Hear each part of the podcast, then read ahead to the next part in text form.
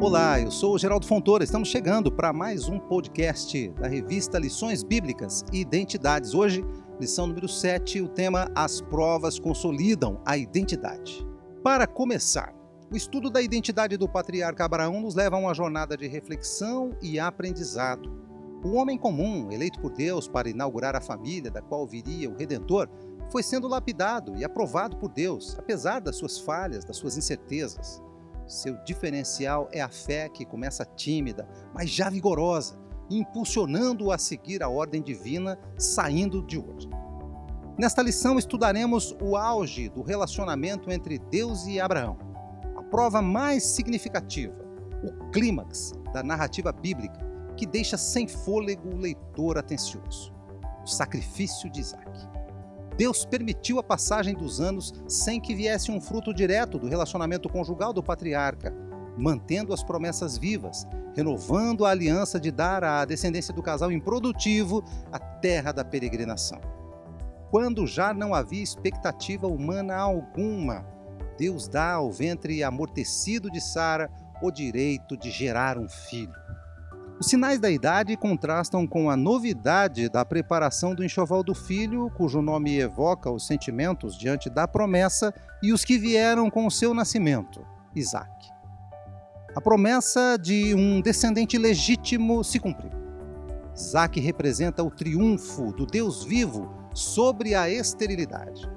A raça escolhida pelo Senhor procede de uma geração sobrenatural no tempo designado Veja Romanos 9, de 6 a 13. Agora, outra ordem divina altera o curso normal da história e testa não só a fé, mas a aliança entre Deus e o velho Abraão.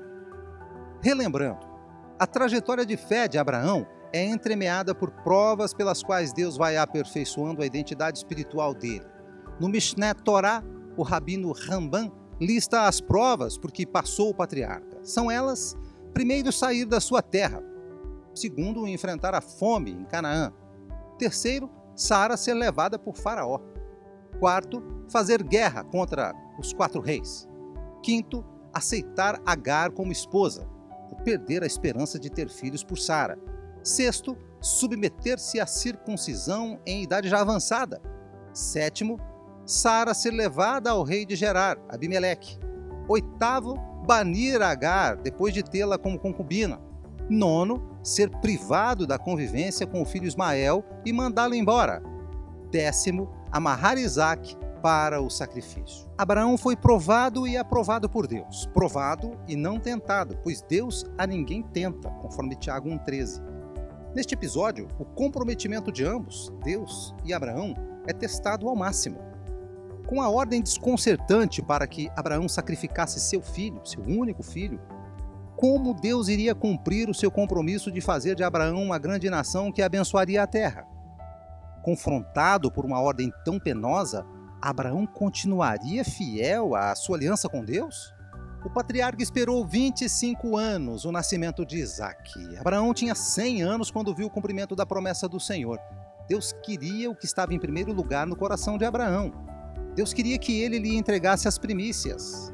A palavra primeiro dá origem a príncipe, ou seja, Abraão teria de oferecer o seu príncipe para Deus, perdendo assim a garantia da bênção para as gerações futuras. Identidade espiritual de Abraão: homem de fé, obediente. A situação inquietante exige de Abraão uma confiança inacreditável. Ele é chamado a uma obediência que ameaça a própria promessa que o tirou de Arã. Deus exige que Isaac seja oferecido em holocausto, esta palavra deriva do grego holos, inteiro, e kaustos, queimar, queimado por inteiro. Mas Abraão cria que Deus poderia ressuscitar dos mortos o seu Isaque, conforme Hebreus 11:19. A ordem divina não tinha uma explicação plausível. A expressão a quem amas, entretanto, trazia a esperança de que Deus reconhecia a forte afeição de Abraão para com Isaque. A obediência imediata, veja Gênesis 22, 3, endossa a fé de Abraão.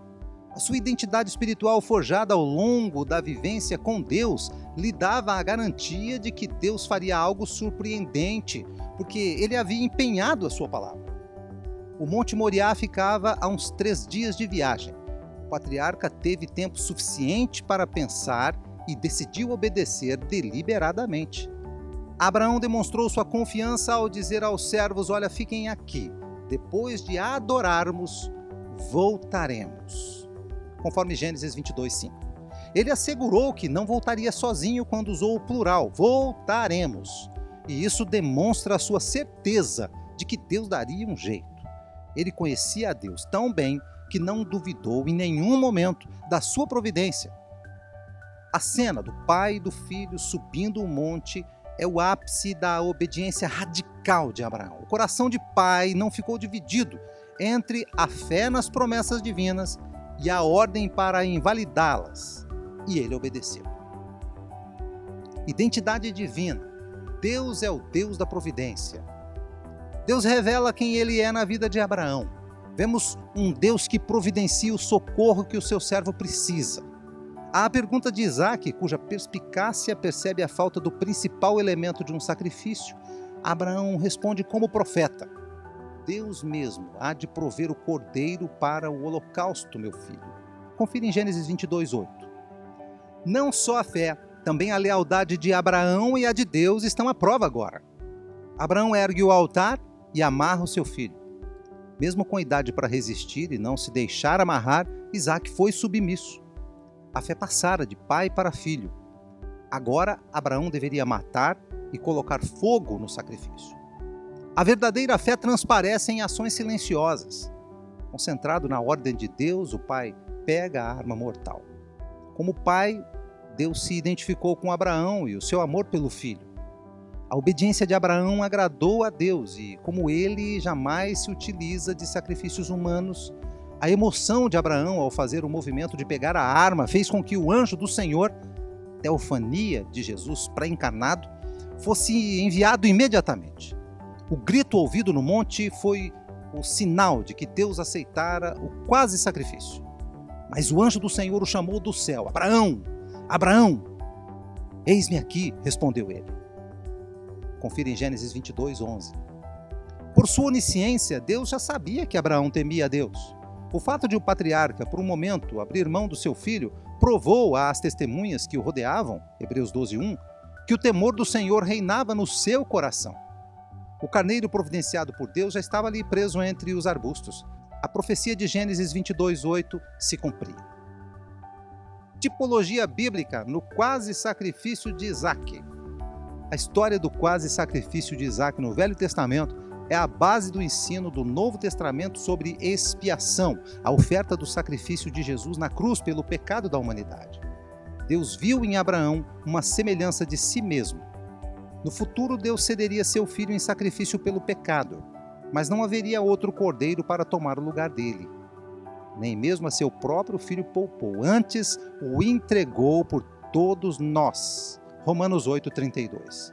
O carneiro sacrificado no Monte Moriá foi o primeiro sacrifício de caráter substitutivo na Bíblia.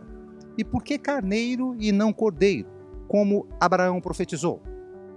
Porque ainda não era a hora do cordeiro ser sacrificado, e aquele foi um sacrifício simbólico. João 1:29 e também 8:56.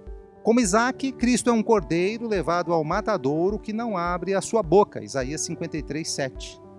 Isaac leva a própria lenha onde será sacrificado para o topo do monte, como Cristo levou a sua própria cruz ao Monte Calvário, João 19, 17. Temos a obediência de Abraão prefigurando a obediência de Jesus, que assegurou as bênçãos da aliança para os descendentes incontáveis do patriarca.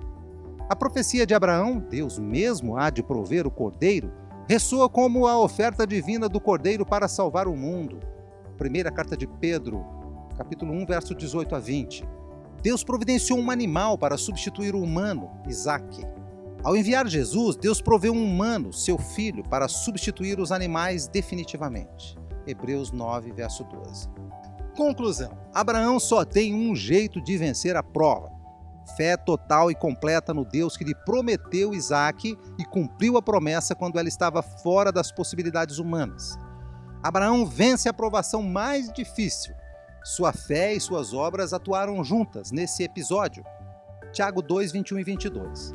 A prova do que somos é o que fazemos.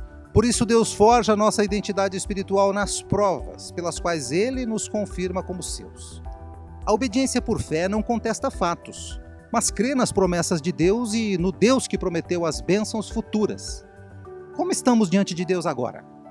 Temos a humildade de nos posicionar dependentes dele, como foi Abraão, a ponto de entregarmos o que nos é mais precioso?